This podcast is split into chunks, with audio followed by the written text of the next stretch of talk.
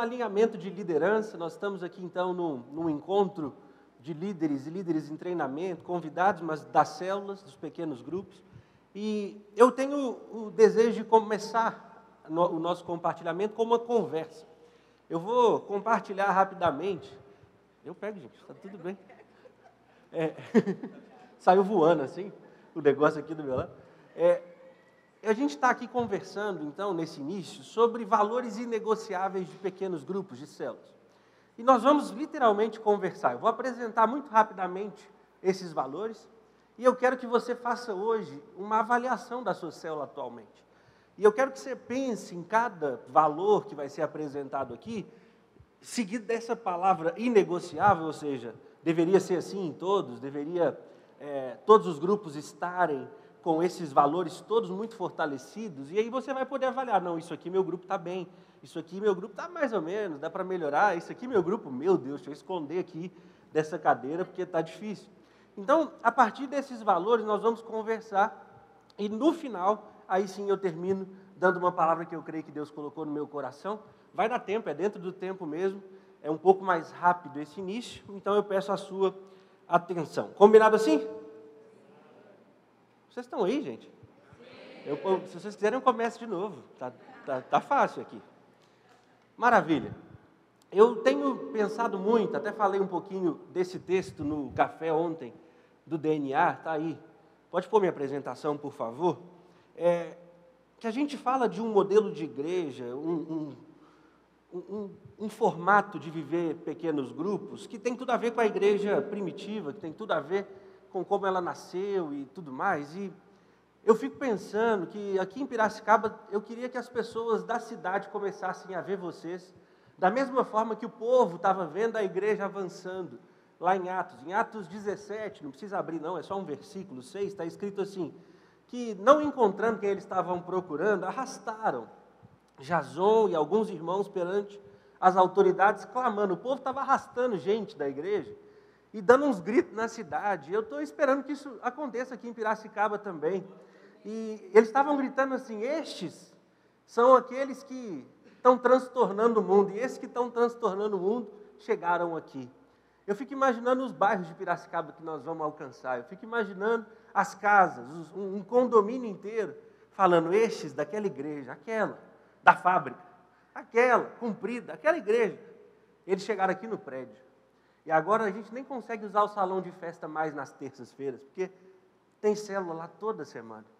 E eu fico imaginando esse movimento, essa igreja que nós nascemos para ser. A visão celular é um modelo bíblico que tem tudo a ver com Atos, você sabe disso, e ela carrega consigo valores. E a gente sempre fala, e você está cansado de ouvir, mas eu não estou nem aí, vou falar de novo. Para nós, todo membro é um ministro do Evangelho. Toda casa dessa cidade é uma igreja em potencial. Quando a gente fala dos membros do seu pequeno grupo, eu estou falando todo mundo lá é, é para ser um ministro do Evangelho. Eles podem não estar ainda, eles estão ainda no mundão, eles ainda estão um pé lá, um pé cá, eles ainda estão decidindo por Jesus. Outros batizaram agora, mas estão na caminhada. Mas eu garanto para vocês que todos podem ser ministros do Evangelho. Todos foram chamados para uma missão. E a gente então vai conversando disso.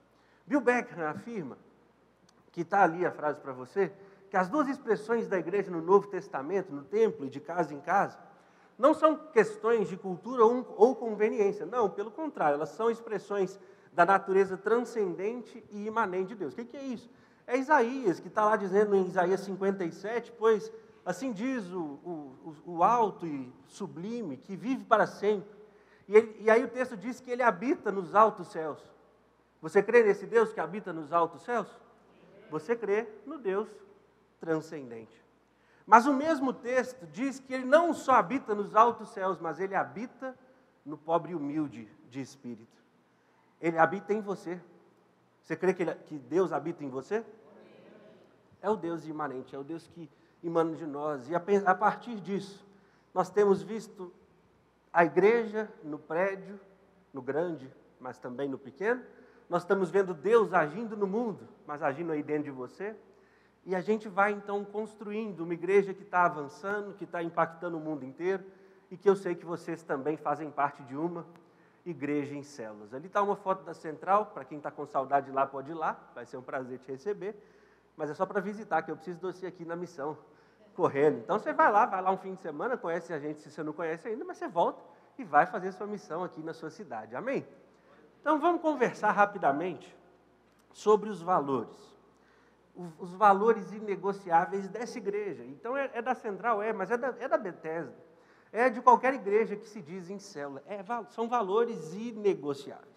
Quais são? São cinco valores, eu vou apresentá-los assim de maneira rápida, mas só para você entender. Eu acho que vale a pena tomar nota, então pode pegar aí seu celular, se for o caso, um bloco de notas, alguma coisa assim. Eu, eu acho que você tem que ter essa anotação aí com você. O primeiro valor, muito forte, que deveria ser inegociável, espero que seja, são os relacionamentos significativos. Não é só ter relacionamento. A gente pergunta, ah, o que é célula? Ah, célula é relacionamento. Mas não é só relacionamento, não é só assim, ah, eu convivo com as pessoas, eu encontro elas de vez em quando, mas eu não sei nada da vida delas, eu só encontro ela aqui no pequeno grupo e nunca mais, eu não, não me preocupo de passar tempo junto, eu não me preocupo de investir junto. Não, é aquele relacionamento em que as pessoas se abrem, onde ela chega no seu pequeno grupo e se ela está passando por uma dificuldade, ela já chega meio chorando, meio desesperada, pronta para compartilhar. Ela sabe que ali tem gente de confiança, que eu estou compartilhando com os meus amigos, eu estou compartilhando com gente que eu confio.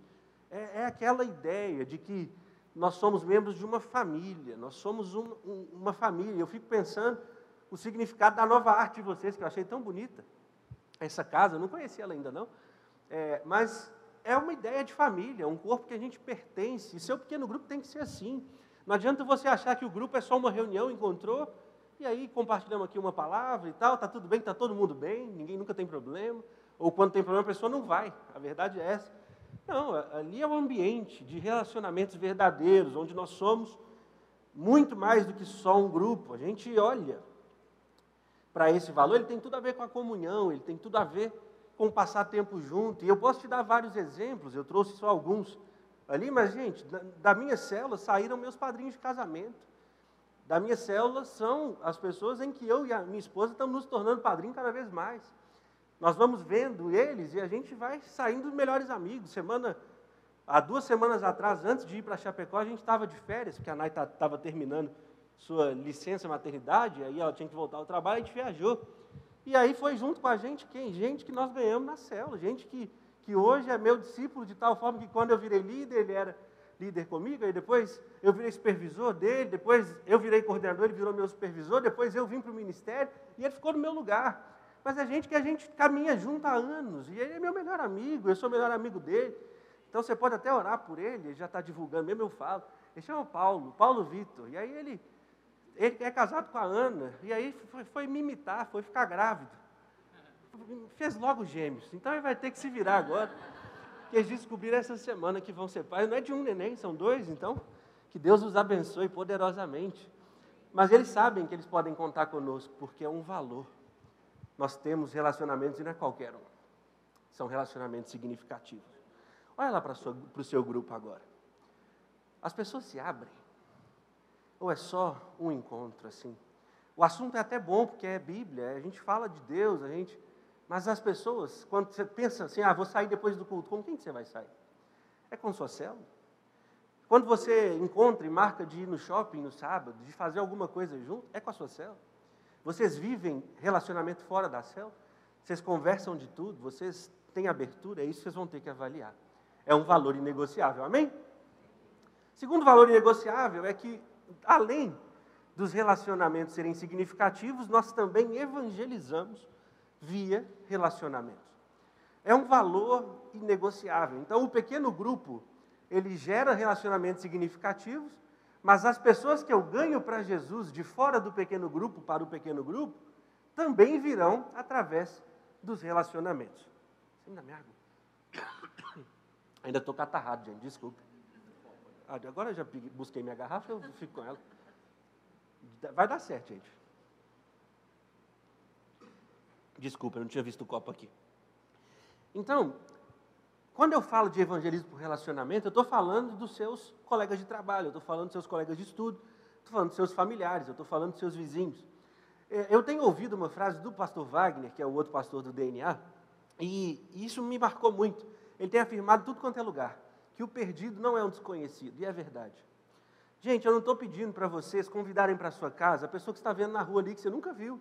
Você não sabe se ela vai entrar na sua casa e roubar a sua casa. Você não sabe nada disso. E assim, eu, eu, eu, eu sou corajoso o suficiente para fazer isso.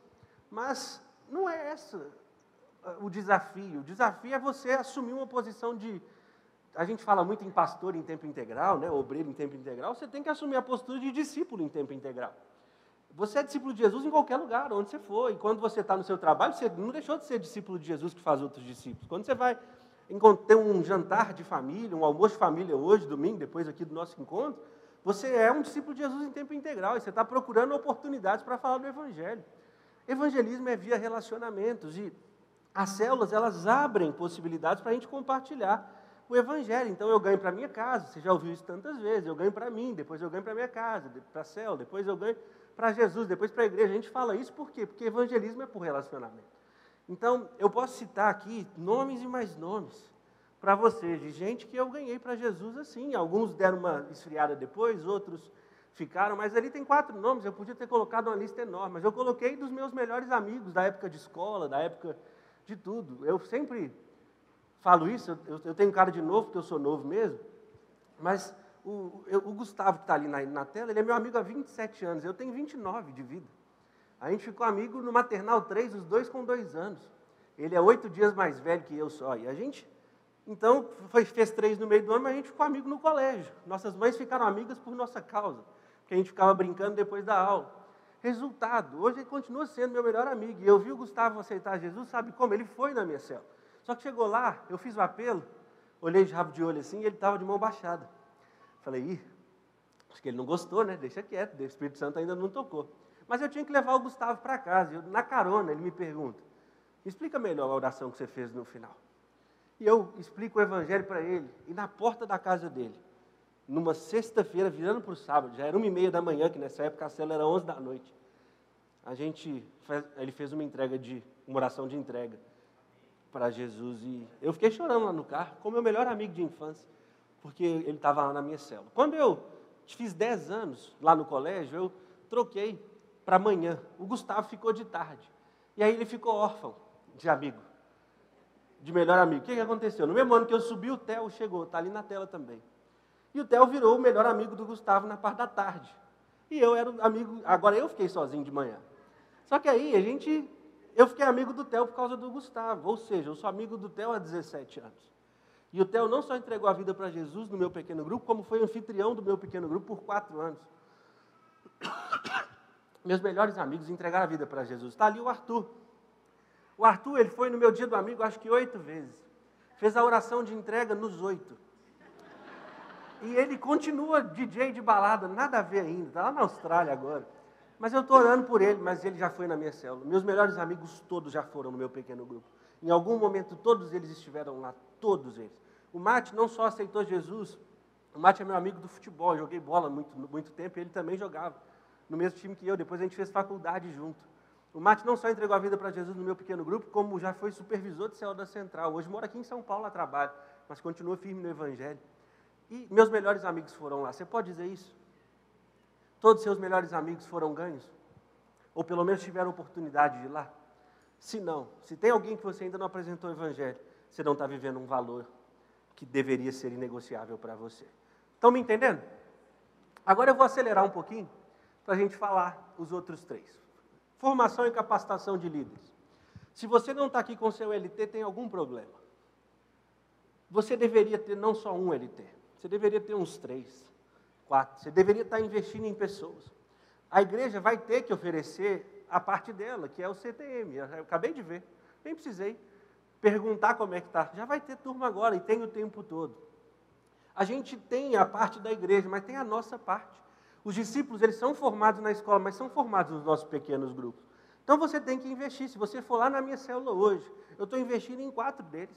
São dois Filipes, um com F e outro com PH. Um chama Lucas, o outro chama Daniel. Cada um está num nível. O Daniel está menos pronto, menos, menos disponível, mas quando eu preciso dele, ele está servindo no pequeno grupo. O Lucas está virando LT agora. O Felipe com PH já está servindo, já já, já, ele veio do interior, já era cristão, fez um processo longo de transferência, terminou agora junto da sua esposa, e agora sim, já está servindo no louvor, já faz louvor da célula, e já está servindo no louvor da igreja, já é líder em treinamento, já dá lição quase sempre que eu preciso. E mesmo assim, o Felipe com o F vira líder de célula semana que vem, dia 9 é a multiplicação da minha célula, na outra semana. Então, nós vamos formando líderes e nós temos então que investir em pessoas. Como é que está isso lá no seu pequeno grupo? Está indo bem? São quantos LTs? São quantas pessoas que você está investindo na sua vida? É um valor inegociável formar e capacitar líderes. Também é um valor inegociável a participação de todos. É envolver as pessoas para que todos tenham funções, para que todos consigam participar, para que todos tenham aquela sensação de pertencimento, aquela sensação de que eu sou importante aqui. Não vai adiantar nada uma pessoa que vai no seu pequeno grupo, que a única função dela é ir e ser presente, você só cobra a presença dela, rapidinho ela some. Mas se numa semana ela tem que levar algo para comer, se na outra semana ela vai ser responsável pelo quebra-gelo, se na outra semana ela tem que escolher qual música vai ter no louvor, imprimir as letras, levar para as pessoas, se numa semana ela tem a função de orar dentro da reunião, se ela tem que dar a lição, se ela tem funções, ela fica, ela permanece. E o pequeno grupo, os, os grupos pequenos são o contexto ideal para todos participarem. Quando a gente tem uma igreja de programa, não é o caso de vocês, as oportunidades são para poucas pessoas. Mas numa igreja em pequenos grupos, todos têm oportunidade de fazer alguma coisa. Se não fez essa semana, na próxima tem. Mas ele não vai ficar à toa por muito tempo. A pessoa não vai ficar sem atividades por muito tempo. E, sem dúvida alguma, a célula participativa é o melhor lugar para preparar discípulo a liderar, ou seja, é justamente a participação de todos que ajuda na formação e na capacitação de outros líderes. E por último, não menos importante, é que é um valor a multiplicação anual. Diga comigo, anual, anual. das células. Não adianta, eu multipliquei, mas tem quanto tempo? Ah, tem uns quatro anos. Ah, mas tem uns três anos. Olha, eu não estou dizendo que é, assim, é impossível passar um ano sem multiplicar. Claro que pode acontecer. Mas essa deveria ser a exceção, não a regra. A regra é eu multiplico sempre. De vez em quando, posso ter tido um problema, meu grupo passou por uma dificuldade, é, teve alguém que, que tropeçou lá e caiu, e aí ficou difícil. Pode acontecer? Pode, eu não estou aqui exigindo perfeição. Mas é um valor inegociável para nós líderes nos multiplicar todo ano. Amém? Amém. Então, agora, na, no dia 9 de maio, minha célula, nos últimos nove anos, está inteirando 20, vai ser a vigésima multiplicação da minha célula. Agora, dia 9 de maio, isso falando dos homens, as, se eu fosse contar as células pares, né? Deve, deve estar perto do, dos 40, porque eu só liderei célula de homem por muito pouco tempo. Então, toda vez que uma multiplicou, a outra multiplicou também. Então, eu, se eu não me engano, seria a 38 multiplicação de célula, que eu faço parte de célula par, no caso mas é a vigésima liderança masculina que eu gero e eu fico feliz porque Deus está honrando a gente. Então eu estou crendo que é um valor para todo mundo. Então aqui eu apresentei cinco valores. E aí, para quem foi tirando foto, os cinco estão na tela, de uma vez só agora. E agora é a hora de vocês conversarem. Eu queria, ouvindo aqui esses valores, eu queria que vocês fizessem uma avaliação do seu pequeno grupo. Assim, hoje, seu pequeno grupo, qual é a força dele? Qual é o ponto mais forte? E qual é o ponto mais frágil? O que, que eu preciso melhorar? Eu sei que você às vezes vai estar com seu líder de treinamento, às vezes você vai estar só com outro líder de célula com você. Ótimo, eu quero que vocês compartilhem e que vocês tomem nota. Meu ponto número um de força é esse e o fraco é esse. Eu vou dar alguns minutinhos para vocês conversarem e depois eu queria ouvir uns cinco, seis que vão compartilhar ponto forte e fraco conosco, para depois a gente chegar ao final e ter uma palavra junto. Então, vocês podem, por favor, aí se juntar? E olha aí e faz a avaliação. Qual é o ponto forte atual e qual é o ponto fraco. Pronto, então olha só, só quero que vocês compartilhem rapidamente o que vocês definiram lá. É, ponto forte atual do meu grupo é tal e o meu ponto fraco é tal. Acho que a gente precisa melhorar nisso, só para a gente criar aqui mais ou menos um padrão das respostas. Vamos lá. Bom dia. Quando a gente conversou ali entre nossa célula, nós vimos que nosso ponto forte é a parte de relacionamento significativo. Nossa célula gosta muito de relacionamentos e mantém sempre trazendo os próximos a nós para a célula.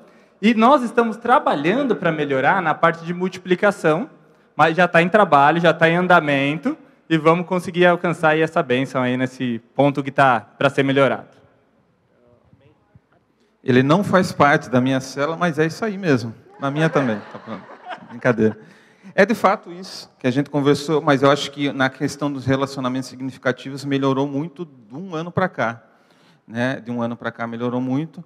A nossa dificuldade no, como o Fernando colocou, que é um evangelismo mais espontâneo, por causa dos programas que a igreja tem, da, da do que a igreja influencia que a gente faça para levar pessoas novas e tal, e casa de paz, e evangelismo, dia do amigo, essas coisas acabam ajudando a gente a trazer mais pessoas para evangelismo na igreja, mas a gente ainda é fraco nisso, o que causa um problema na multiplicação, obviamente, que a nossa célula não multiplica com a frequência que deveria. Obrigado, gente. Bom dia. A nossa célula, o ponto forte é a participação de todos. É, no louvor, no lanche, todo mundo se engaja nisso lá, compartilha tudo. E o ponto fraco é relacionamentos significativos fora da célula. Se encontrar mais, fazer um churrasco, não algo só discipulado tal, mas ah, vamos no cinema tal. Bom dia. Na minha célula, os pontos fortes foram relacionamentos significativos e participação de todos. E os negativos, né, os fracos, é o evangelismo por relacionamento, que também impacta na multiplicação anual da célula. Na nossa célula, os dois pontos fortes foram os relacionamentos significativos e a participação de todos. Mas o negativo foi a, a formação e capacitação de líderes. Olá, bom dia. Na minha célula é muito forte relacionamentos significativos, evangelismo por relacionamentos. É, precisamos urgentemente né, de formação e capacitação de líderes. A minha célula está muito grande e é cheia de famílias, uma bênção, eu amo. E é, é muito participativa e principalmente a parte, minha parte preferida é a parte do louvor. A gente tem um, um, hábito que é a gente apaga as luzes, a gente gosta de botar um louvor bem assim, ao vivo, todo mundo entra em espírito de adoração, é uma bênção. Obrigado. Então, olha, foi meio que comum as respostas, relacionamentos significativos, só foi ruim para um deles, o restante todos destacaram o relacionamento como um ponto forte. Participação de todos sempre foi destacada como ponto forte, nunca como ponto fraco. É, nós temos evangelismo por, por relacionamento forte em apenas um dos aqui representados. É, não temos formação e capacitação de líderes forte para nenhum dos grupos. Temos para um como dificuldade, mas é, não temos assim muita formação. E multiplicação tem dois negativos, ninguém positivo. Isso é um, um, uma boa avaliação. Dá para fazer muita coisa a partir dessa conversa. Porque é claro que a multiplicação é meio que resultado dos outros quatro pontos. Ela, ela vai fluir à medida que nós estamos vivendo relacionamentos significativos, ganhando novas pessoas, formando novos líderes e gerando a participação de todos, treinando as pessoas. É lógico que essa célula vai se multiplicar. Então, vocês perceberam que é valores inegociáveis? É porque é sinal de que não deveria ter ponto fraco. Ou pelo menos o ponto fraco deveria ser atacado logo, para resolver logo e logo virar forte. Porque é um valor inegociável, não dá para negociar, não dá para. Ah, isso aqui está ok não ter. Não, deveria ser todos inegociáveis. Então, o normal vai ser, quando as células estiverem muito fortes, você vai ter quatro pontos fortes e sempre estar tá trabalhando no fraco. Você vai ver que vai ficar assim. Então a gente vai ter que trabalhar para melhorar nossas células. Amém? Mas eu quero ainda gerar mais um momento de discussão, mas essa é rápida. E aí você não vai ter que mudar as cadeiras nem nada. Porque a Bíblia diz o seguinte, agora eu quero apontar para a palavra que termina. 1 Coríntios 4, na NTLH, está escrito ali, ó. Vocês nos devem tratar como, como servidores de Cristo. Alguém aqui é servidor de Cristo? Que foram encarregados de administrar a realização dos planos secretos de Deus. Alguém foi? Alguém foi? chamado para cumprir uma missão? Todo mundo? O que se exige de quem tem essa responsabilidade, vocês, de mim, é que essa responsabilidade, é, é você tem que ser fiel ao Senhor. Para cumprir essa responsabilidade, você tem que ser fiel. Então, o que é esperado desse administrador da obra? Um atributo apenas: fidelidade. E eu tenho que fazer uma pergunta para você: o que é ser fiel? O que é fidelidade? Porque qual é o significado? E agora você tem aí 20 segundos mesmo. 10 segundos para você, 10 segundos para a pessoa que você virar para o lado, para falar o que é fidelidade para você. Fidelidade para mim é isso, fidelidade para mim é aquilo. Responde aí rapidinho. Vamos tentar construir juntos. Eu estou com otite, então tô, além de, de fã, eu estou meio surdo. Mas você grita aí para mim, por gentileza, o que, que vocês responderam? Fala aí. O que, que é fidelidade?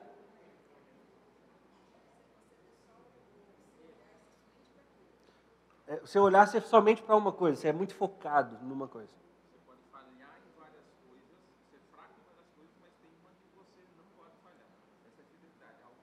Fidelidade é algo que você não falha. Então você falha em várias coisas, mas nessa você não pode falhar. O que mais? Tem uma palavra que é fidelidade? Vai lá. Tem gente que vai falar em confiança. O que mais? Lealdade. Compromisso. Parceria, estabilidade. Eu escrevi uns aqui comuns, ó, constante, verdadeiro. Todo mundo que é fiel é verdadeiro, todo mundo que é fiel é resoluto, é estável, confiável obediente, leal, dedicado. Mas eu fico pensando, será que essa é a interpretação de Deus para a palavra? Será que fidelidade para Deus é isso mesmo? E aqui eu não vou me alongar na palavra, então eu vou muito direto ao ponto. Tudo que eu estou tratando está na parábola dos talentos a partir de agora, que está lá em Mateus 25. Você pode anotar, mas os versículos vão aparecer para você na tela, você não vai precisar abrir para a gente ir direto, mas eu preciso que você veja comigo como Deus atribui fidelidade. Então, ali está a primeira parte do texto, e o reino dos céus também será como um homem que, ao sair de viagem, chamou seus servos e confiou-lhes os seus bens. A um deu cinco talentos, a outro dois, a outro um. A cada um de acordo com a sua capacidade. Em seguida, partiu de viagem. Você conhece a história, Nessa parábola, esse homem representa Jesus, o Senhor, ele representa Deus, Jesus é quem está contando a história, e uma administração é confiada a cada um deles, e é óbvio que o que Jesus está esperando deles é fidelidade, afinal de contas é o que Paulo diz que se espera de todo administrador. Você sabe que o talento era algo pesado na época, um talento em média dava 34 quilos, então o cara que enterrou abriu um buraco bem caprichado, mas pensando assim, no que está acontecendo da história, você vai entender que eles recebem cada um conforme a sua capacidade. Então, entre nós, existem capacidades diferentes, nenhum problema. Nenhum problema. Isso não é demérito nenhum. Quando o texto continua, o que havia recebido cinco talentos saiu imediatamente, aplicou-os e ganhou mais cinco. Também o que tinha dois fez a mesma coisa, ganhou mais dois. Mas o que tinha recebido um talento saiu, cavou um enorme buraco para enterrar 34 quilos e escondeu o dinheiro do seu senhor. Então o primeiro começou com cinco, multiplicou. O segundo começou com dois, multiplicou. O último não multiplicou. E o que, que acontece? Tem quase dois mil anos que Jesus deu para nós a missão de construir o reino dele. A prestação de contas vai chegar, assim como chegou nessa história. E você sabe que o texto segue dizendo que depois de muito tempo, o Senhor volta. Você crê que o Senhor vai voltar? Ele vai voltar. Passa um tempo, depois de muito tempo, o Senhor daqueles servos voltou e acertou contas. Você crê que o Senhor vai acertar contas com a gente? Então, o que tinha recebido cinco, trouxe os seus cinco e disse: Senhor, o Senhor me confiou cinco, veja, eu ganhei mais cinco. O Senhor respondeu: Muito bem, servo bom e. Opa! Que, que esse cara fez para receber do Senhor a palavra de que ele é fiel? Ele multiplicou. Uai, quem aqui disse que fidelidade é multiplicação? Alguém? Uai. Uai. Mas o Senhor disse isso. Você está percebendo que o Senhor atribuiu fidelidade diretamente à multiplicação?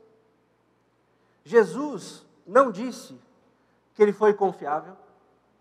Jesus não disse que ele foi constante. Jesus não disse que ele foi leal. Jesus não disse que ele permaneceu, Jesus não disse que ele era verdadeiro. Não.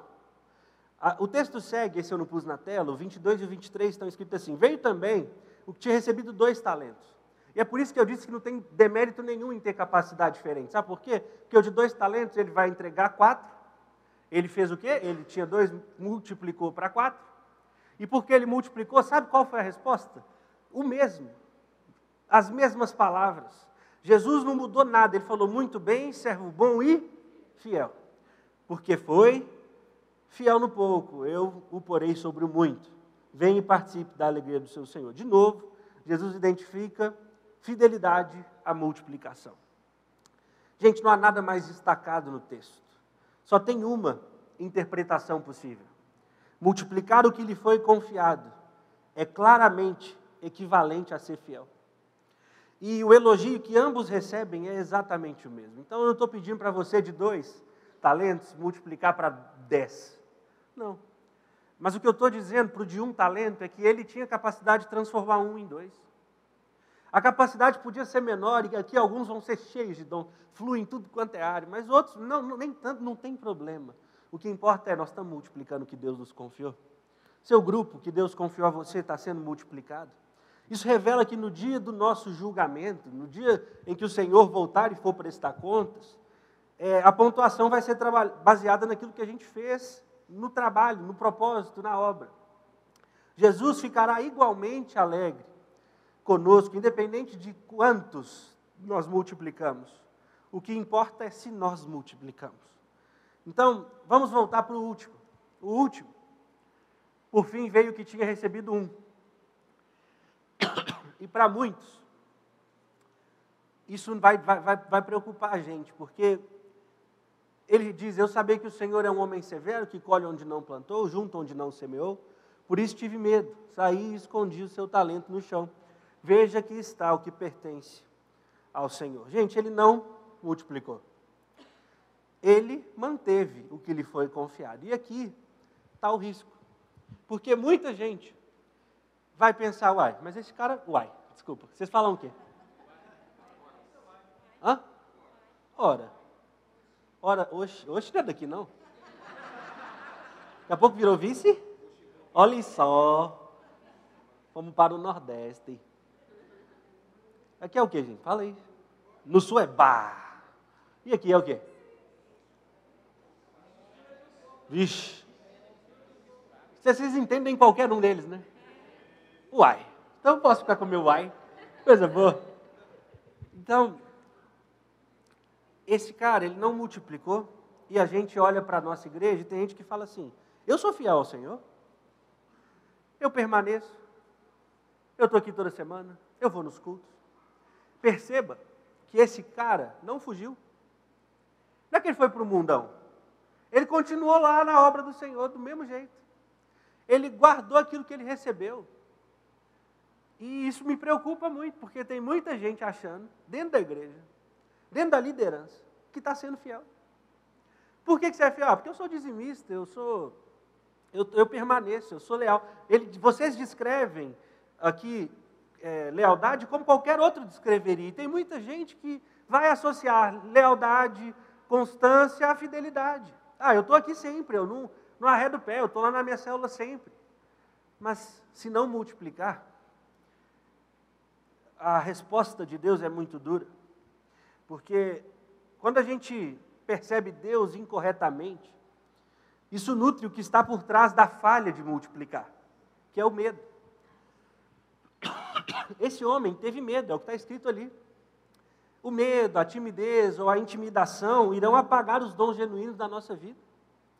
Ele não ouve muito bem servo bom e fiel, assim como os outros dois. Ao contrário, ele ouve servo mau e negligente. Gente, servo mau e negligente no original, oquineros, atrasar, lento, devagar, indolente significa. É, outra frase é pertinente a retroceder ou hesitar de engajar em algo valioso, possivelmente implicando falta de ambição. É o significado do que Jesus está compartilhando. Basicamente, é uma pessoa desinteressada pela obra, apesar de estar na obra. E eu fico imaginando, se você quer ouvir isso, que, que você quer ouvir do Senhor no final? O Senhor respondeu para esse homem aquilo ali, e se nós tivermos medo, se a gente hesitar, se a gente evitar de engajar nessa obra, se a gente for letárgico, se a gente for devagarinho, gente, todos os cenários se aplicam a essa palavra negligente. Tive medo. Gente, a gente tem que pensar nisso. Porque eu creio que aqueles que multiplicam são bons e fiéis. E não sou eu que estou dizendo isso. A parábola dos talentos está dizendo isso. É o próprio Jesus que está dando voz a essa mensagem. Aqueles que simplesmente mantêm, possuem uma falha séria, são inúteis, preguiçosos. Será que a nossa visão, por favor, eu não estou dizendo que o que vocês disseram de fidelidade está errado, mas eu estou afirmando que está incompleto. Ser fiel tem a ver com tudo que vocês disseram, tenho certeza. Mas se nós medirmos fidelidade apenas por confiabilidade, sem levar em conta multiplicação, nós estamos interpretando fidelidade equivocadamente. Constância sem expansão não é fidelidade. Consistência sem duplicação não é fidelidade. Então acho que a gente perdeu o escopo daquilo que é completo. O primeiro mandamento foi de todos da Bíblia, da história, foi sejam frutíferos e multipliquem-se. É o primeiro deles. Que a gente então entenda que nosso Deus não é politicamente correto. Querido, essa é a principal mensagem que eu tenho para você. Tem muita gente aqui dentro da nossa liderança, tem gente lá no seu pequeno grupo, que está achando que Deus é politicamente correto e Ele não é. Tem gente achando que, se a gente olhar para a parábola, que não parece possível, mas cada vez que a gente vai lendo, ela fica mais chocante pensando no servo que não multiplicou. Pensa nisso, espera aí, é isso mesmo? Ele realmente ordena que no final disso tudo, do servo mau e negligente, e pegue o que, o que ele tem e dê para o que tem dez, porque até aquele que tem mais será dado, mas aquele que não tem, tudo vai ser tirado. E a gente fica olhando para essa passagem e ele ordena então que essa bolsa de prata de 34 quilos seja entregue ao de 10. Então, na prática, o de 10 termina, vai terminar essa história com 11. Faz sentido? Os 5 dele multiplicou em 10 e ele ganhou mais um, 11. E o último tinha um, perdeu o que tinha e fica com zero. Então, eu pensava que Deus era mais equânime, eu pensava que Deus era mais, assim, ah, todo mundo é amado, todo mundo é igual, todo mundo é, não é assim, politicamente correto. Se Deus fosse assim, gente, essa parábola tinha sido muito diferente. A história não teria começado com cada um recebendo um cinco, outro dois, outro um. Seria todo mundo com três, por exemplo. Seria tudo igualzinho. Se ele fosse desse jeito, politicamente correto, era primeiro três, segundo três, quarto três. Os dois primeiros teriam sido fiel, multiplicado, mas o último, né, devido às suas falhas, porque ele é fiel, entre aspas, ele, ia, ele ia continuar com suas três. Então, se a gente pegasse o, o tirem o talento dele, que está no versículo 28, entregue ao que tem dez, o primeiro multiplicou os três, virou seis. O segundo multiplicou os três, virou também seis. E o último continuou com três. O hipotético Deus politicamente correto teria feito então o seguinte: se o, o primeiro agora tem seis, tira um dele, ele fica com cinco. Pega o, o segundo que tinha seis, tira um dele, fica com cinco. E aquele meu terceiro bonitinho que tinha três, pegou um de lá, um daqui, também tem cinco. Então, eu acho que a gente tem essa impressão de que Deus vai fazer isso com a gente. De que a gente vai, ah, mas eu sou tão bonzinho, eu sou tão constante, eu sou tão leal, eu sou tão fiel, entre aspas, que Deus vai equilibrar as coisas no final, e mesmo quem fez um pouquinho mais do que eu, está tudo bem, ele vai cumprir e arrumar isso tudo. Mas, gente, isso não aconteceu. Deus removeu a bolsa de prata do último e deu ao primeiro. O que Jesus está dizendo é que nós estamos sendo treinados a pensar de uma forma politicamente correta. Mas isso não é bom, na realidade vai contra a sabedoria de Deus. Isso, gente, na prática é um espírito do anticristo mascarado de bem da gente achar que vai ficar todo mundo igual, todo mundo é assim, e a gente está acreditando nessa conversaiada aí fora. E nós temos que entender que o ócio não vai. Assim, nós estamos querendo achar que nós vamos recompensar o ócio e penalizar a diligência, o sucesso e a abundância. Não vai ser assim. A maneira de Deus é recompensar com mais aqueles que se multiplicam. E Ele não tem problema em dar abundância para nós. Você quer ser abençoado por Deus? Seja fiel a Ele. Se multiplique. O texto, quando você olha para ele, diz que, pois a quem tem, quem multiplica, mais será dado, e terá em grande quantidade, mas a quem não tem, quem mantém, até o que lhe tem, será tirado. Meu Deus, nós só temos hoje, gente, para fazer a obra de Deus. Nós só temos o agora. Hoje, hoje é o dia. Enquanto os filhos do reino dormem, o sono da indiferença, o inimigo semeia o joio. Enquanto a igreja cala a sua voz e fica quietinha, ah, eu estou mantendo. Os filhos das trevas estão arrasando aí com o mundo. Mas está na hora da gente virar essa chave. Está na hora de você entender, e eu sei que todo mundo que está aqui quer ser fiel a Deus. Eu sei disso, mas então eu vim te trazer uma mensagem do próprio Deus. Fidelidade à multiplicação. Não acho que ser fiel é permanecer só. Não acho que ser fiel é ser constante ou leal.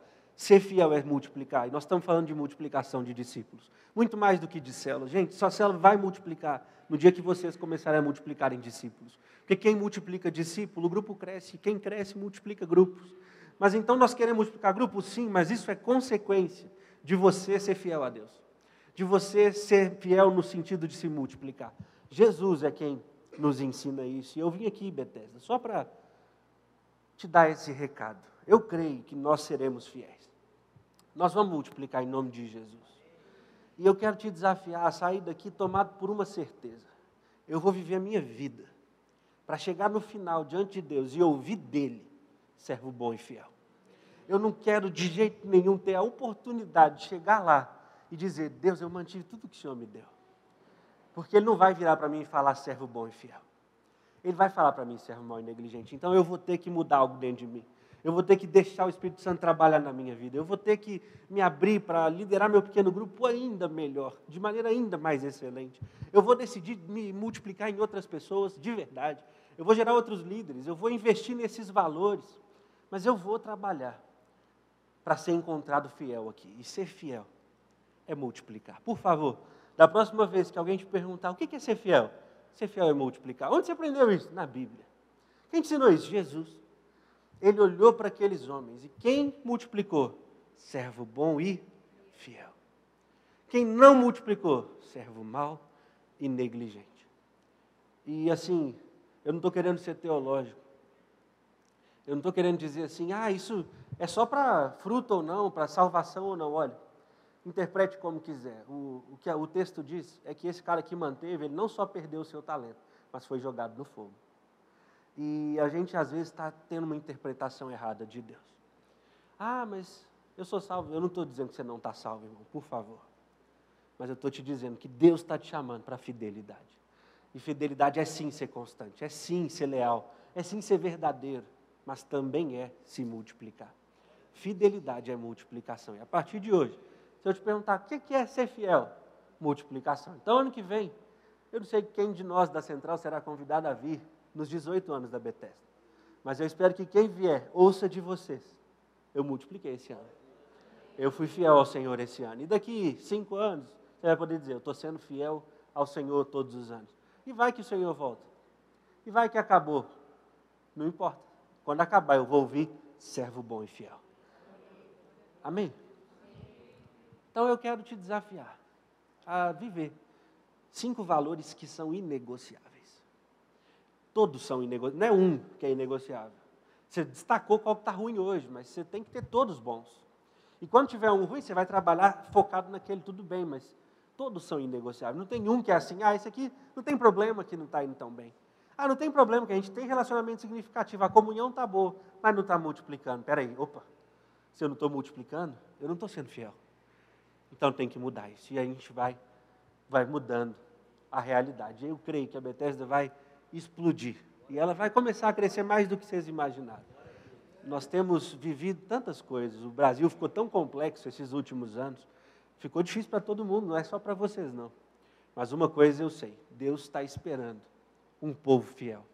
Um povo que se levanta e é discípulo de Jesus em tempo integral e que faz discípulos em todos os lugares e se multiplica em outro, em outro, em outro, em outro, resultado, a igreja cresce.